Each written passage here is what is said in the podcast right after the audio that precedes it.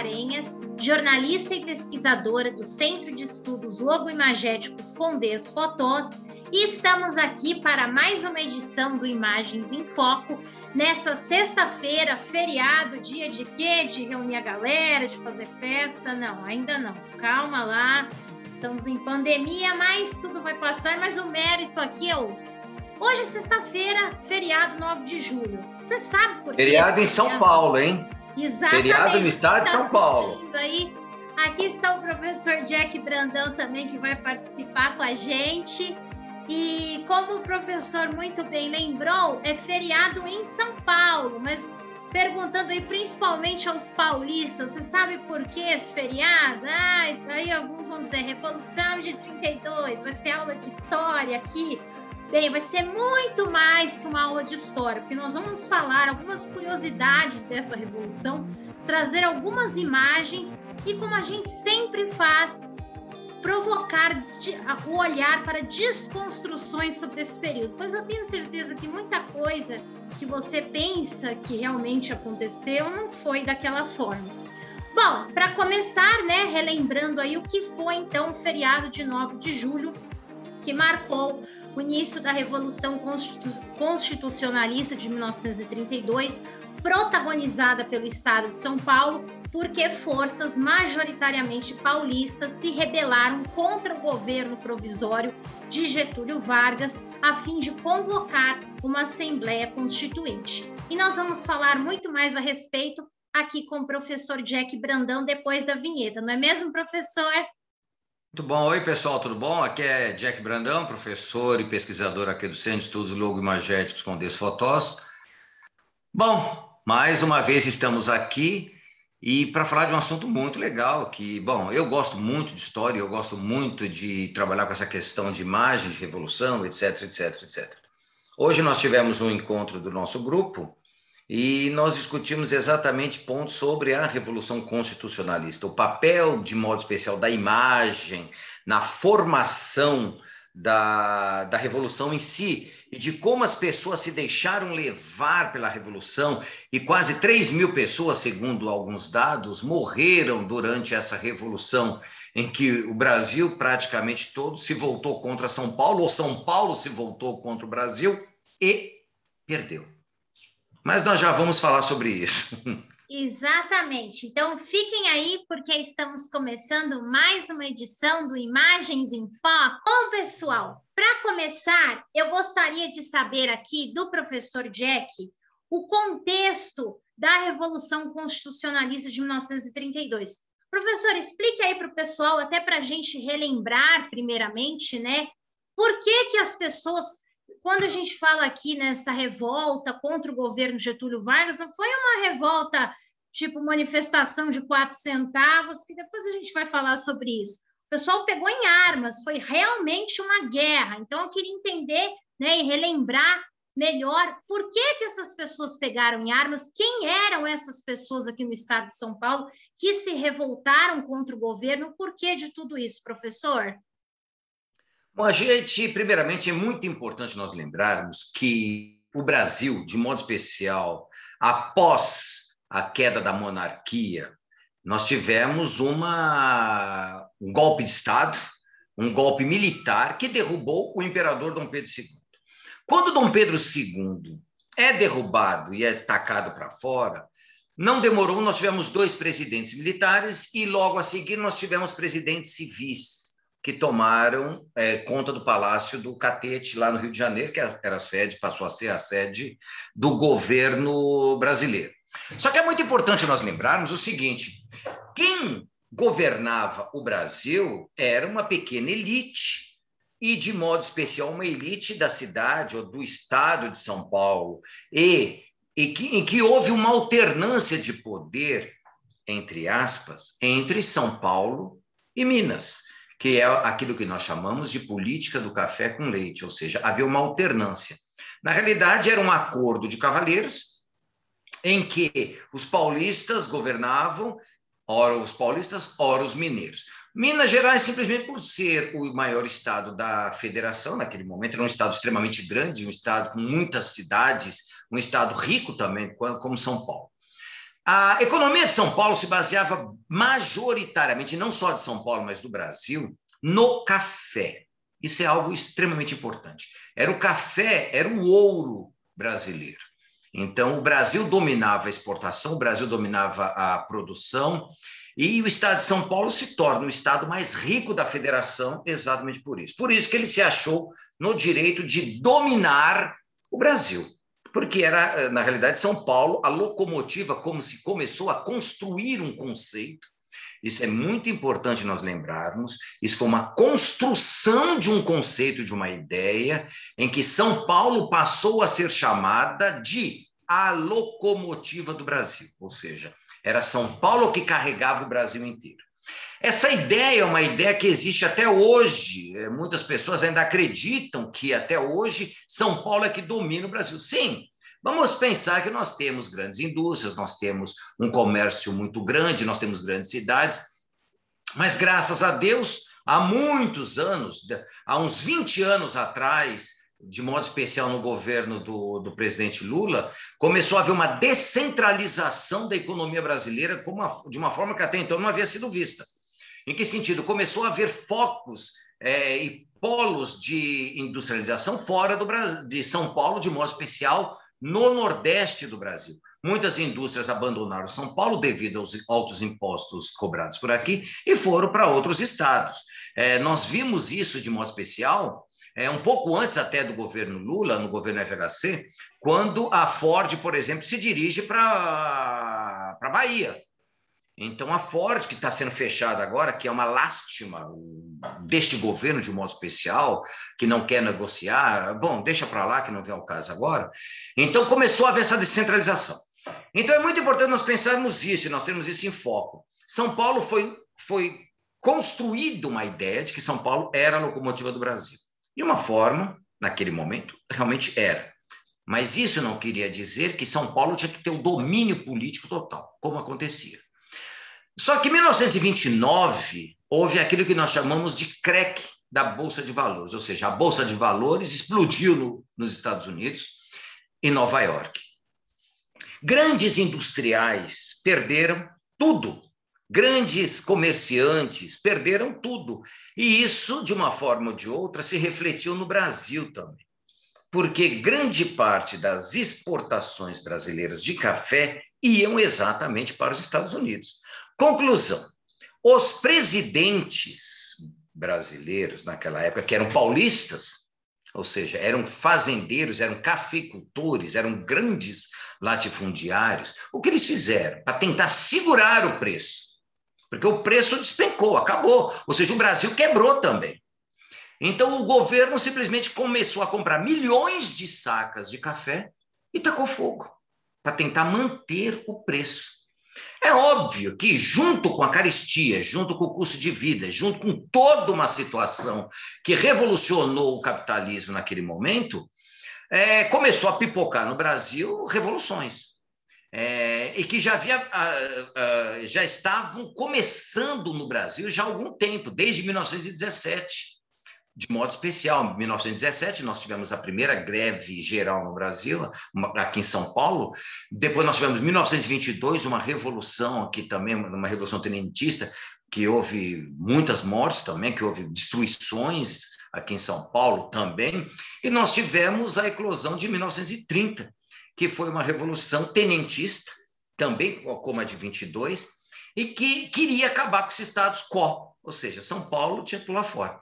Nós tivemos uma eleição presidencial é, entre Washington Luiz e Getúlio Vargas. Getúlio Vargas perde. É óbvio que as eleições naqueles anos eram cartas contadas. Diferentemente daquilo que é pregoado pelo presidente hoje, não havia urna eletrônica, e a urna eletrônica não havia fraude. Hoje nós temos uma votação universal, sufrágio universal. Todas as pessoas acima de 16 anos, a 16 a 18 que queiram, são obrigadas a votar, que é um erro também, que eu acho que não deveria haver a obrigatoriedade do Brasil de, do voto, mas enfim. Mas naquela época não, quem votava eram menos de 5% da população brasileira, que eram os ricos. Ou seja, o povão não tinha direito a voto. Então, eram cartas contadas. Então, eu digo para você, Mário, você vota em mim, eu voto em você e acabou. A ideia era essa. Só que uh, os militares, de modo especial do Rio Grande do Sul, como o, o próprio Getúlio Vargas, eles se revoltam e fazem a revolução. A revolução explode no Brasil e chega ao Rio de Janeiro. Então, Getúlio Vargas chega ao Rio de Janeiro, não, vou, não, não vem ao caso agora como chegou, de que forma chegou, mas é, o Getúlio Vargas ele sai da, do Rio Grande do Sul, chega, só para vocês terem uma ideia, Getúlio Vargas chegou a, a, parar em São Paulo. Ele chegou a parar em São Paulo, o trem dele chegou a parar em São Paulo e foi aclamado pelo povo. Povão, povão. Não pela elite, porque a elite estava pé da vida com Getúlio Vargas. Por quê? Porque ele acabou tirando um paulista, que era carioca, mas enfim, não importa, porque ele nasceu lá, mas vivia mais aqui, que foi é, Washington Luiz. Então, Washington Luiz foi deposto e, Getúlio Vargas ascende ao poder. Então, é importante nós pensarmos isso. Nós, nós temos esse mundo, nós temos um período extremamente de transição. Nós tivemos o final da Primeira Guerra Mundial em 1918, nós estávamos num período entre guerras, é, em 39 já vai eclodir uma outra guerra. Então, nós temos esse momento desse, dessa efusão, dessa, dessa borbulha é, de vários movimentos sociais, é, não só à esquerda, como à direita, de modo especial, como nós vamos ver o, o surgimento do nazifascismo. Né? E, nesse caso, no Brasil, nós tivemos a Revolução, que foi, a gente pode até dizer, fruto do tenentismo, que foi uma insatisfação, de modo especial, dos tenentes do Exército Brasileiro, porque os tenentes vinham das classes mais baixas da sociedade brasileira, ou seja, é, por eles virem da, das classes mais baixas, de modo especial da burguesia ascendente no Brasil, eles não subiam aos altos cargos, eles não subiam aos altos postos. Então, quem seria general eram sempre os mesmos filhos da oligarquia cafeeira, os filhos, dos genera os filhos de generais, os filhos da alta elite brasileira. Os da, da, baixa, da, da classes mais baixas não subiam. Então, não saiu de tenente. Por isso, essa grande revolução que foi o tenentismo, que, isso, que deu origem, de modo especial, à Revolução de 30 no Brasil. Né? E, professor, você falou essa questão né, de como São Paulo era vista, era a locomotiva do país, enfim, toda essa exaltação. O professor separou algumas imagens aqui bem bacanas para mostrar para a gente, inclusive chamando a população para pegar em armas, e pode, a gente vai perceber ali claramente como a, a, o estado de São Paulo é exaltado ali, não é questão do país, mas sim do estado, né? Então ele vai mostrar para a gente, fique à vontade aí para compartilhar. Quem tiver no podcast, a gente vai explicando aqui, mas depois corre no canal também para acompanhar a gente lá, porque afinal a gente também traz aí as análises imagéticas, né? Que é o intuito aqui do nosso canal. Bom, nós podemos ver aí nessa imagem. É, eu, eu, gostei muito dessa imagem, porque eu acho que é uma coisa muito importante nós analisarmos de uma forma bem rápida para que vocês possam entender. Para analisar de modo especial a Revolução de 32. Nós temos aqui, para quem é de São Paulo, a imagem do Bandeirantes é uma imagem extremamente forte e é uma imagem extremamente presente na nossa sociedade paulista. Nós não podemos esquecer que, durante a colonização é, portuguesa em São Paulo, no Brasil, não em São Paulo, no Brasil, são Paulo era um dos estados, um, não dos estados, uma da, das regiões extremamente pobres que nós tínhamos no Brasil. A riqueza brasileira, ou a riqueza da colônia é, portuguesa no Brasil, era no Nordeste brasileiro, de modo especial cana-de-açúcar. Ah, só que em 1580 nós tivemos a chamada União Ibérica. Nós tivemos a união entre as coroas de Portugal e Espanha. O que acontece? Nós tínhamos o Tratado de Tordesilhas, que dividia a América em duas partes, dividiu o mundo, na verdade, em duas partes, uma portuguesa e outra espanhola.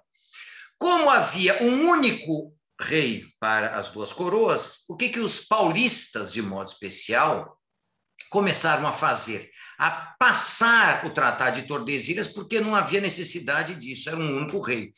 Como eh, São Paulo era uma província, não era nem uma província, era uma região extremamente pobre, esses paulistas, para sobreviver, eles se embrenhavam no mato, a caça de índios e a caça de a procura de metais preciosos. Então, a figura do bandeirante é uma figura extremamente, tipicamente paulista. E o Brasil deve muito aos bandeirantes, de uma forma ou de outra, pela extensão territorial dela. Os bandeirantes foram, ao atravessar Tordesilhas, foram construindo vilas e cidades ao, ao redor daquilo que nós conhecemos como Brasil, criando, por exemplo, aquilo que nós conhecemos hoje como Minas Gerais, Goiás, hoje o próprio Tocantins. Os bandeirantes chegaram mesmo a Palmares e destruíram até o quilombo dos Palmares. Hoje, há muita controvérsia em relação às imagens, às estátuas que nós temos aqui em São Paulo dos bandeirantes muitos revisionistas querem derrubar, etc, etc. Que eu acho realmente uma coisa absurda, que não tem sentido. Eram pobres, como qualquer pobre que ia buscar, tentava buscar a vida, é óbvio. Por meio da escravidão, por meio da obrigação, por meio da matança. É... Isso é fruto, muitas vezes, do próprio período. Bom, não vem ao caso aqui também, eu não quero polemizar isso. O que me interessa é que vocês analisem comigo essa imagem.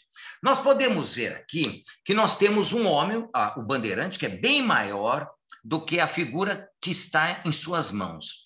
O bandeirante, ah, do jeito que está representado, também é uma construção. Olhem bem, ele está com longas botas, com roupa de couro. Pessoal, no século XVI, de modo especial que esses caras viveram, os caras andavam descalço, pessoal. Os caras não tinham nada dessas roupas, eram roupas extremamente rústicas. Os caras andavam, os caras falavam tupi-guarani. A língua portuguesa era pouco falada em São Paulo. São e é interessante era... porque quantos de nós, quantos estão assistindo aí, ouvindo e pensa na figura do bandeirante exatamente como essa imagem, porque foi a imagem que, pelo menos para mim e para muitos outros, apresentada nos livros de história, né? Eu não consigo Exatamente. imaginar a figura do bandeirante nessa concepção que o professor está trazendo, que seria a correta, justamente por essa construção imagética. Porque a construção foi extremamente, foi, foi extremamente eficaz. Nós temos de lembrar que no século XIX nós tivemos o romantismo, então houve, nós tivemos a independência do Brasil, então nós, nós buscamos, o romantismo buscou o quê? A criação de heróis de figuras míticas que puderam e que construíram o Brasil. O Bandeirantes foi uma dessas figuras míticas que foram construídas. Então, não via a, a, os construtores imagéticos, vamos dizer assim, não, não tinha sentido você colocar um cara, um jeca tatu, vamos chamar assim, um cara descalço, com roupas puídas, com roupas rasgadas, como um herói. Então você tem que construir. Então nós temos aí a arma, ele com arma na mão. Olhem bem que nós temos até a fumaça que está saindo, mostrando que a, a arma foi, eh, foi dado um tiro há pouco tempo. Nós vemos também que a figura que está sendo segurada pela mão nos lembra a própria figura de Getúlio Vargas, ou seja, o Bandeirantes, o gigante, que é uma figura metonímica que representa São Paulo, ele é o grande, o outro é um pequeno que está sendo segurado e vai ser destruído pelas mãos gigantes do herói, no caso, o Bandeirantes. Reparem que atrás do Bandeirantes está a bandeira de São Paulo, que está é, exa sendo exaltada pela figura de um soldado jovem que está embaixo. Então é muito importante, ao ler essas imagens, saber que começou a ser feita toda uma construção. Pessoal, do nada, homens passam a pegarem armas e realmente a sair lutando, acreditando, como hoje nós vimos na, no próprio impeachment da Dilma, o golpe da Dilma, que aquilo não foi impeachment, um bando de patos na Avenida Paulista, que, se fosse possível naquele momento, pegariam armas e iam matando todo mundo. Porque as pessoas são levadas a essa emoção, essa comoção. Tanto que o símbolo hoje, né, é justamente qual? O dar o pessoal aí adora fazer arminha para postar em foto, né? Aí, ó. Olha a arma aí, ó, mostrando exatamente o poder. Ok? Então, nós temos aqui ó, um, um, alguns outros exemplos que eu quero passar para vocês. Desculpa, mas eu vou ficar passando assim, que é mais fácil para mim.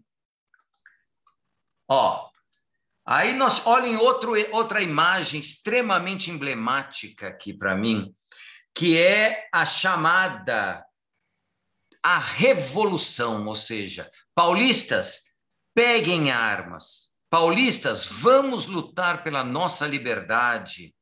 E é interessante que a bandeira paulista está em primeiro plano, ela está rota, ou seja, ela está rompida, ela está rasgada. Ela está rasgada devido à luta ou às lutas de São Paulo, aquelas lutas que são consideradas lutas de São Paulo. E a bandeira nacional está lá atrás, ou seja, a bandeira do Brasil, que deveria estar em primeiro plano, não está em primeiro plano. Ela está em último plano. Então, as pessoas estão na frente isso é, é, lembra muito aqueles quadros de Delacroix, que, aqueles quadros que buscam a liberdade, que falam da própria Revolução Francesa, etc, etc, etc. É uma coisa interessante a gente ver que essas imagens elas foram é, jogadas na cabeça dos jovens com, com uma intensidade tamanha que os jovens acabaram realmente indo fazer aquilo que a, a elite brasileira que morava em São Paulo exigia desses jovens, que eram se alistar. Nós não podemos esquecer que quando houve a, começou a haver a, o burburinho de uma possível revolução, uma possível revolta na cidade, eh, no estado de São Paulo, eh, um dos eh, comandantes do exército lá no Rio de Janeiro, o que eles fizeram? Desarmaram os quartéis de São Paulo. Então, as armas de São Paulo foram tiradas. É, então, as pessoas tiveram de praticamente pegar aquelas armas artesanais, vamos dizer assim, ou buscar as armas que tinham em casa, que se eventualmente tivesse, e ir para o front com essas armas.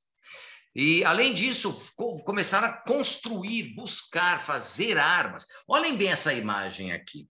Nós temos aqui duas imagens extremamente emblemáticas, que são as imagens da busca exatamente para quê? Para o alistamento dos jovens. Então, nós temos aqui esse daqui. Você tem um dever a cumprir e o dedo em riste é engraçado que essa imagem nos lembra muito aquela imagem do tio Sam convidando os jovens americanos a se alistarem na Segunda Guerra Mundial, que também é uma cópia de uma imagem do ministro da Guerra britânico convidando os jovens britânicos a se alistarem na Primeira Guerra Mundial. A ideia é a mesma, então nós temos o jovem, o soldado na frente, consulte a sua consciência, MMDC, então, com a bandeira de São Paulo atrás. E ao Essa lado. Essa expressão, professor, inclusive, né, como está colocado, você tem um dever a cumprir, consulte a sua consciência.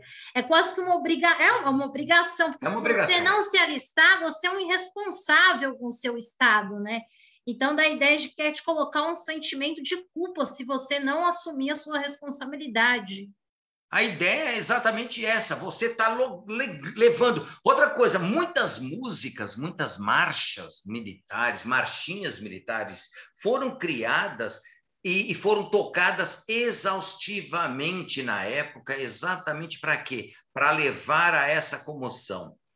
E nós temos aqui, paulistas as armas. Então a ideia foi essa, a ideia do MMDC. O MMDC, para quem não conhece, quem não é de São Paulo, é uma sigla que vai é, retomar a ideia de quatro jovens que foram mortos é, em São Paulo é, em, 1900, é, em 1932. Então, no dia 23 de maio. Então, olhem eles aí. Na realidade, ele, a, a, a imprensa, a, a parte da população começou a dizer que eram jovens, que eram jovens estudantes, que na realidade não eram bem jovens estudantes.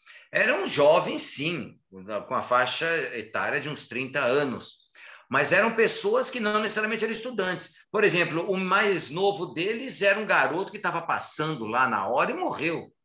Nós não podemos esquecer o seguinte: muitos estudantes, aí sim, eles se revoltaram com a, com a própria situação é, que estava acontecendo no país. Isso Dura, ó, a revolução foi em 30. O, o estupim foi em 32. Então, nós tivemos o Partido Democrático é, em São Paulo, o Partido Democrático Paulista, era um partido liberal, ou seja, não era um partido tão conservador como o Partido Republicano, que era mais das elites. Só que eles esperavam, de uma forma ou de outra, que Getúlio Vargas é, ele, ele nomeava os governadores, os presidentes das, da, dos estados. O que eles esperavam? Eles esperavam que esse interventor, que era um interventor federal, fosse alguém ligado ao PD, ao Partido Democrático.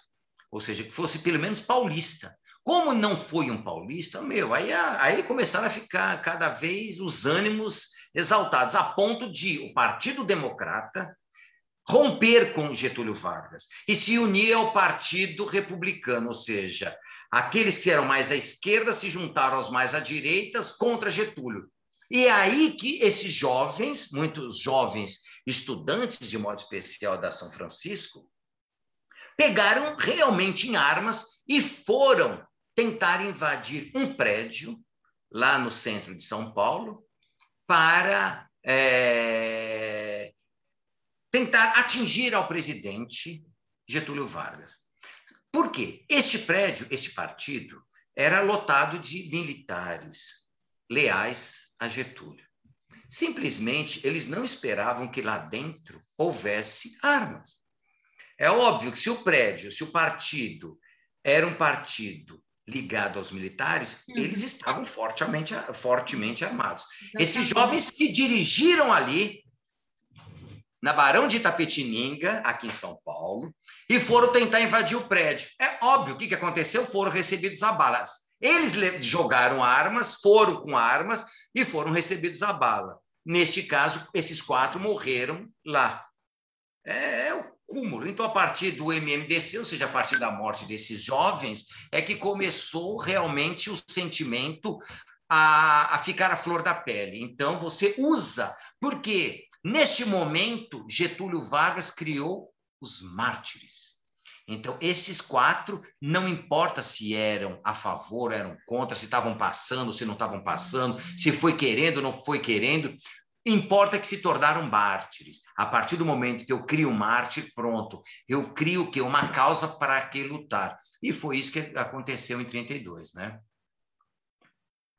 Nós temos aqui mais algumas imagens e que eu quero mostrar, por exemplo, essa imagem aqui. Essa imagem é muito interessante, são grupos de jovens que estavam indo para o front.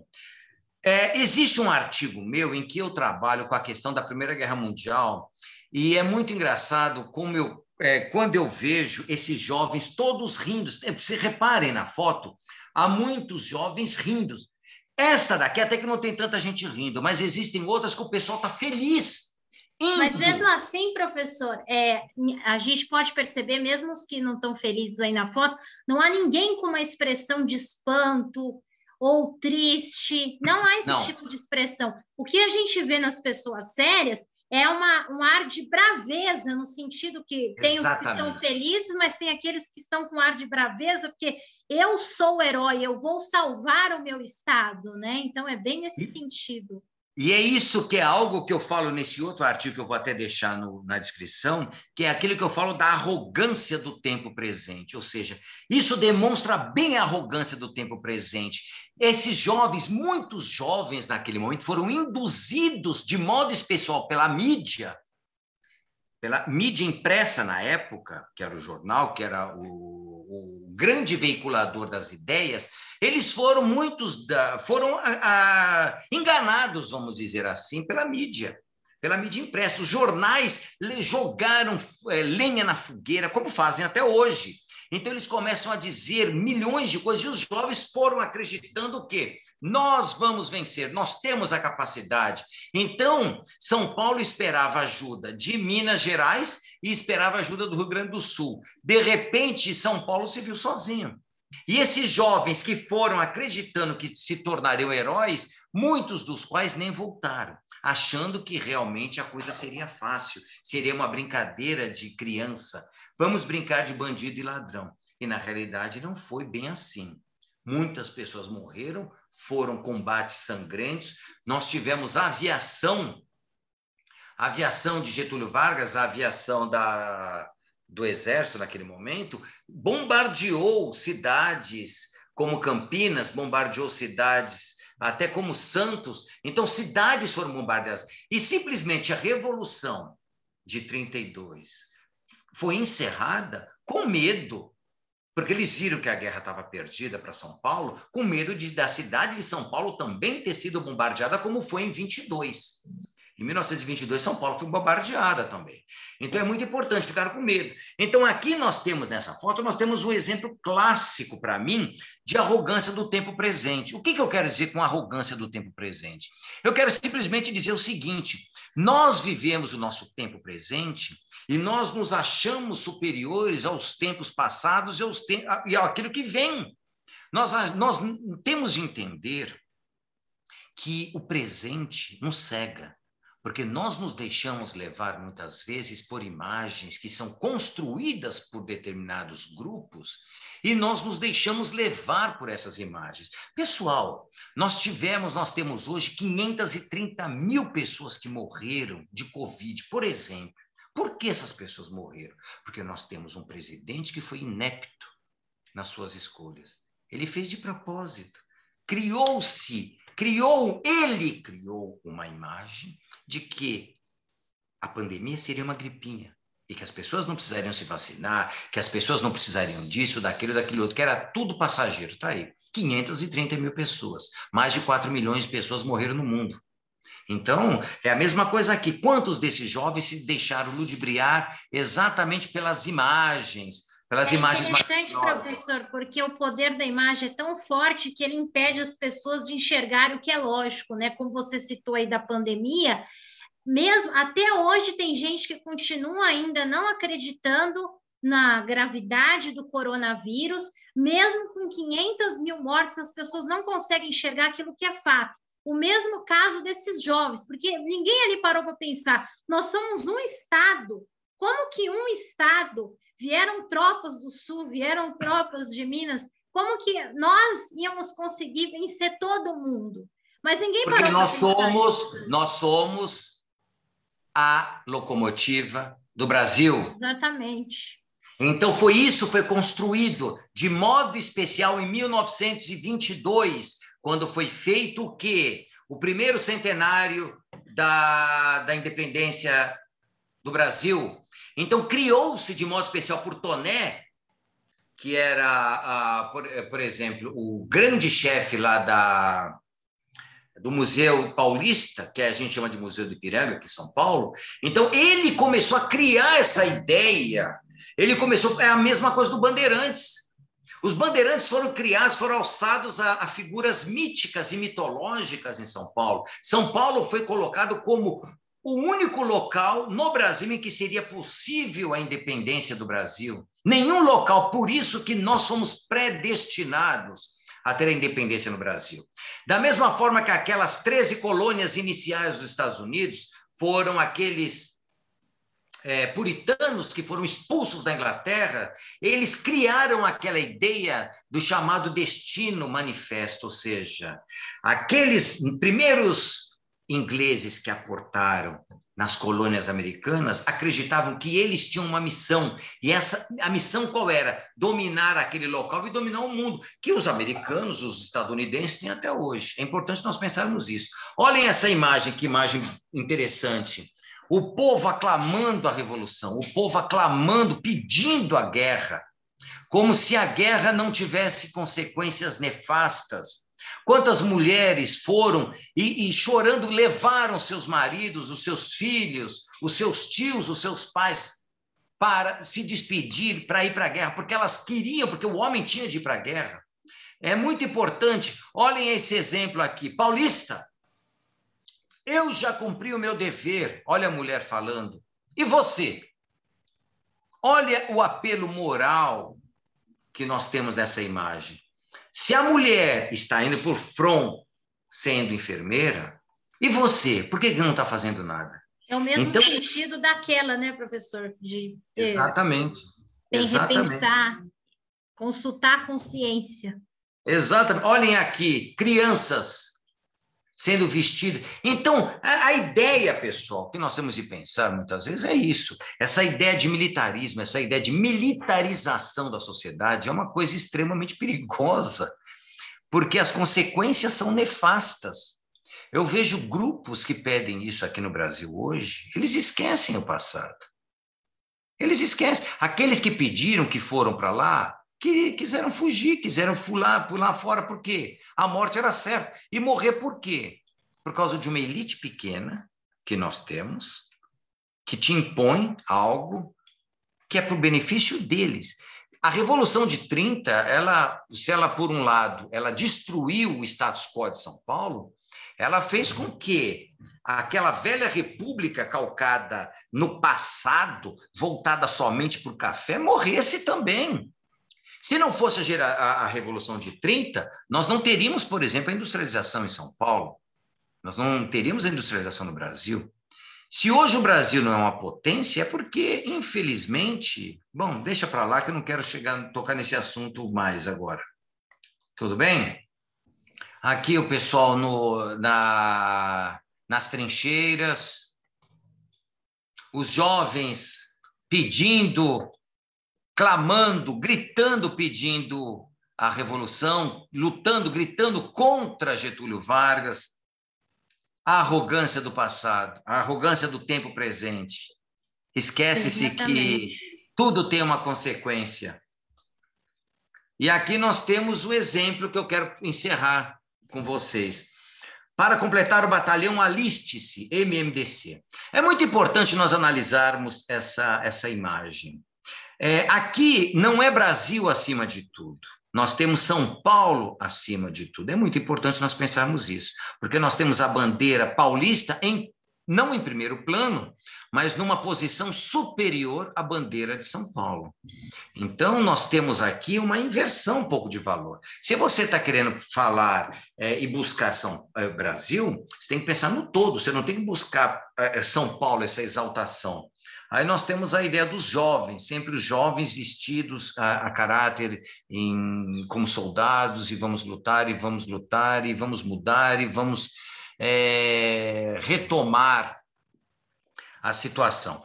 Uma coisa muito importante também é, em pensar em relação a isso é o quanto a imagem vai construindo e levando as pessoas a buscar o seu próprio fim. Olhem essa outra aqui. Olha a satisfação desses jovens em ir para o front de batalha. As expressões são muito parecidas com a do cartaz, né? Exatamente. Então, são jovens que estão indo porque eles estão acreditando que vão fazer um papel muito bom. Ou seja, eles estão fazendo aquilo que o dever chama. Mas que dever? O dever foi instituído, foi constituído por quem? Eu estou defendendo o meu território, estou defendendo a minha vida, estou defendendo a minha, a, a, o meu povo, ou estou defendendo alguns pequenos interesses? Ou seja, nós temos pequenos interesses de uma determinada classe que levou uma multidão no estado inteiro a acreditar que eles é que eram certos contra, como você bem falou, um, um país inteiro. É óbvio que o país destruiu São Paulo. E não destruiu mais porque o pessoal viu que o fim era iminente e recuaram. Quem não recuou foi para o saco, né? Infelizmente é isso.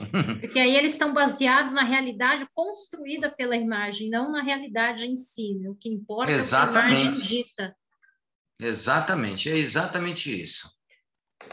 Bom, professor, é, você falou aí um pouquinho dessa questão da manipulação midiática, e ainda falando dessa questão, é interessante a gente pensar também, porque o desfecho desse, de todo esse conflito para as forças paulistas foi, como o professor colocou aí, foi trágico, né?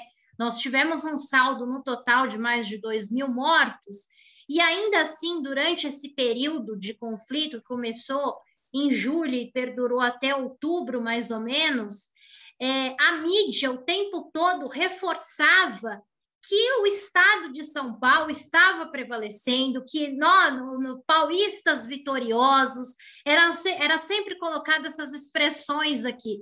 Hoje eu assisti um documentário no YouTube, até por indicação do, do professor Jack falando sobre a revolução, e uma das pessoas que presenciou um momento de conflito ali, quando viu que os paulistas estavam encurralados, ele mesmo falou: "Eu me assustei, porque como na minha cabeça era inconcebível que isso ia acontecer pela construção que a mídia estava fazendo, né? Me lembrou até, professor, é óbvio que é um contexto completamente diferente, mas a guerra do Vietnã, porque acreditava-se que os Estados Unidos estavam vencendo, estavam sofrendo uma derrota trágica porque era numa área totalmente conhecida pelos vietnamitas, né? Enfim, é outra questão, mas também estou trazendo aqui por essa questão da manipulação, porque está acontecendo uma tragédia, pessoas estão morrendo, nós estamos vivendo isso também hoje na pandemia, e há o negacionismo, a imagem, a manipulação imagética para negar aquela situação e exaltar um outro lado.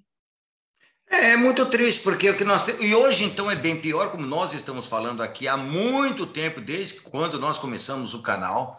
Nós estamos falando exatamente sobre a questão da manipulação imagética, do poder da imagem. Nós temos. A, a imagem tem um poder extremamente forte sobre nós. Nós somos seres iconotrópicos, ou seja, nós buscamos a imagem, nós ansiamos por imagens, nós dependemos das imagens de uma forma quase visceral. Agora, quando a imagem aparece junto com logos, que é a palavra, pronto, nós estamos perdidos, porque nós somos obrigados a acreditar nela. Nós acreditamos que aquela imagem é verdadeira. Então, quando nós vemos, por exemplo, a mídia é, dar determinado. Um exemplo que nós temos de lembrar é a própria questão do golpe contra Dilma Rousseff. Mais uma vez eu falo. Quando as pessoas iam para a rua, a, Rede Globo, por exemplo, de modo especial, jogava flash todo momento pedindo para as pessoas, de uma forma ou de outra, irem para a rua e participar do ato. Como se aquilo fosse algo extremamente importante como se a, a, a, presidente naquele momento fosse uma pessoa extremamente corrupta, como se fosse uma pessoa extremamente ruim para a sociedade brasileira. E que não era o caso. Hoje está se mostrando a história, como nós falamos naquela, naqueles anos, a história está mostrando que tudo aquilo não passou de um engodo, de uma construção, de uma mentira que a mídia foi construindo para derrubar a presidente, porque eles não estavam conseguindo derrubar por meio de voto fizeram um golpe de Estado e deu no que deu. Ou seja, entrou uma. uma, uma um, não tem nem palavra, eu não vou nem xingar os animais. Entrou uma pessoa completamente incompetente, criaram um monstro que eles chamam de mito. Que de mito, pelo amor de Deus, é um mito negativo. Bom, Hitler também era mito, né? Então é importante, nós temos isso. Olha o poder da imagem. Criaram isso, criaram isso.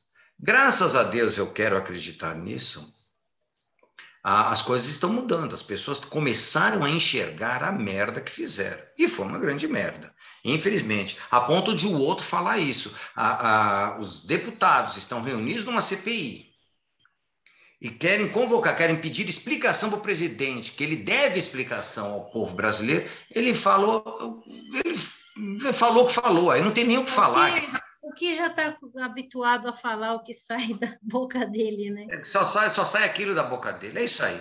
E até aproveitando esse gancho, professor, que você já está linkando aí com, com a situação atual, a gente pode pensar também nessa questão da manipulação imagética, a inversão de valores, né? Porque naquela época que se vestia, né, digamos, a camisa do Estado, né, não do país, Hoje a gente vê aí pessoas com a camisa do Brasil, estou defendendo a minha nação contra os comunistas, e usa termos que são inconcebíveis. Eu sou um cidadão de bem, né?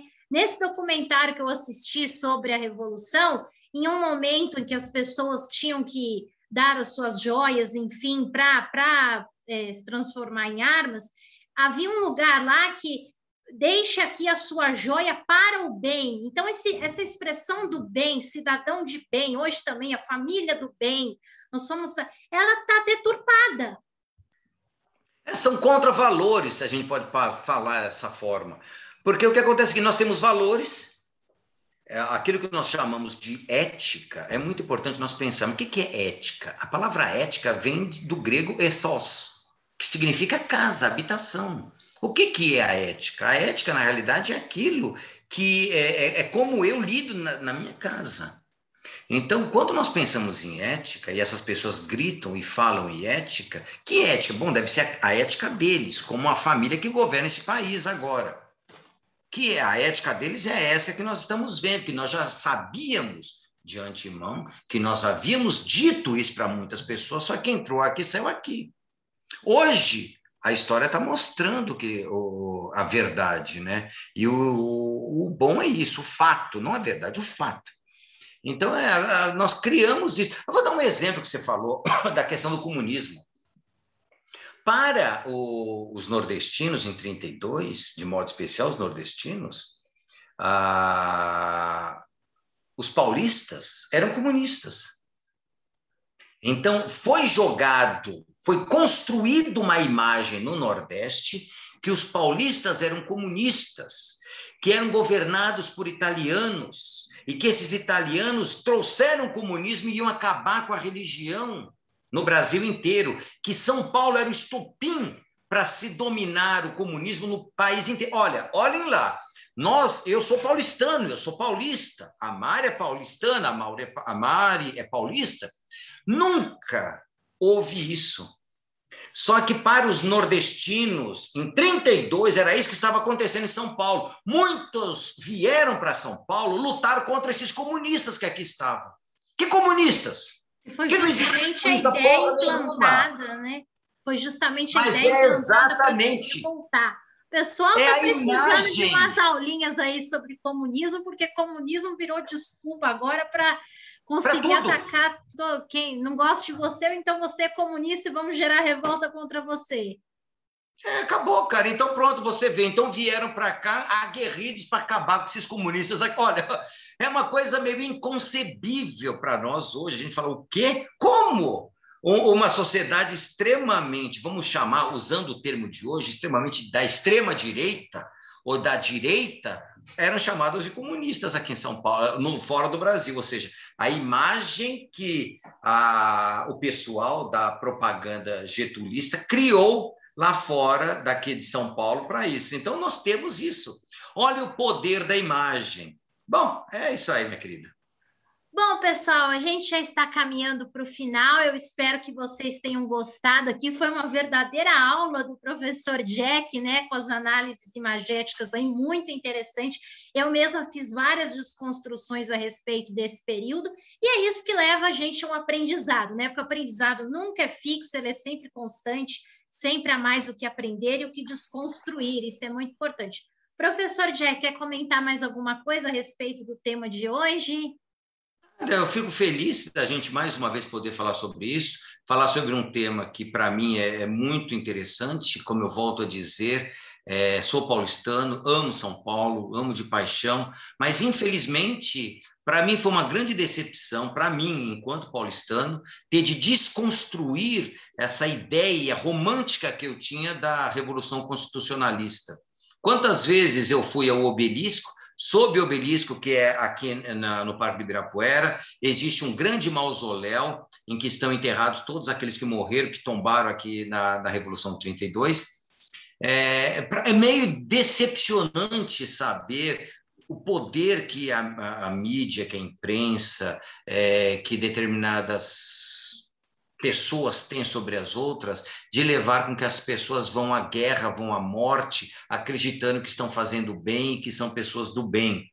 Isso é muito triste, mas enfim, é isso aí. A gente tem é que lamentar por eles e tentar evitar com que tais fatos ocorram novamente. Por isso que nós estamos aqui. Por isso que nós do Centro de Estudos Logo Magetes com Fotós trabalhamos Desde nós já estamos há muitos anos, já temos mais de três, quatro, cinco livros escritos sobre a, a, o, tema imagem. Eu acho que vale muito a pena vocês conhecerem mais sobre isso, tá bom? Valeu para vocês. Eu dou o meu tchau aqui. Vamos lá, Mari. Bom, pessoal, é isso aí. Não se esqueçam de se inscrever aí no nosso canal, deixar o seu like, compartilhar com amigos e inimigos, comentar, seguir também nossas redes, Facebook, Instagram, agora também no Spotify. E interajam com a gente, porque a gente sempre está aqui de ouvido, ouvidos abertos para vocês. Hoje nós vamos ficando por aqui e até a próxima edição do Imagens em Foco. Tchau, tchau, pessoal. Tchau.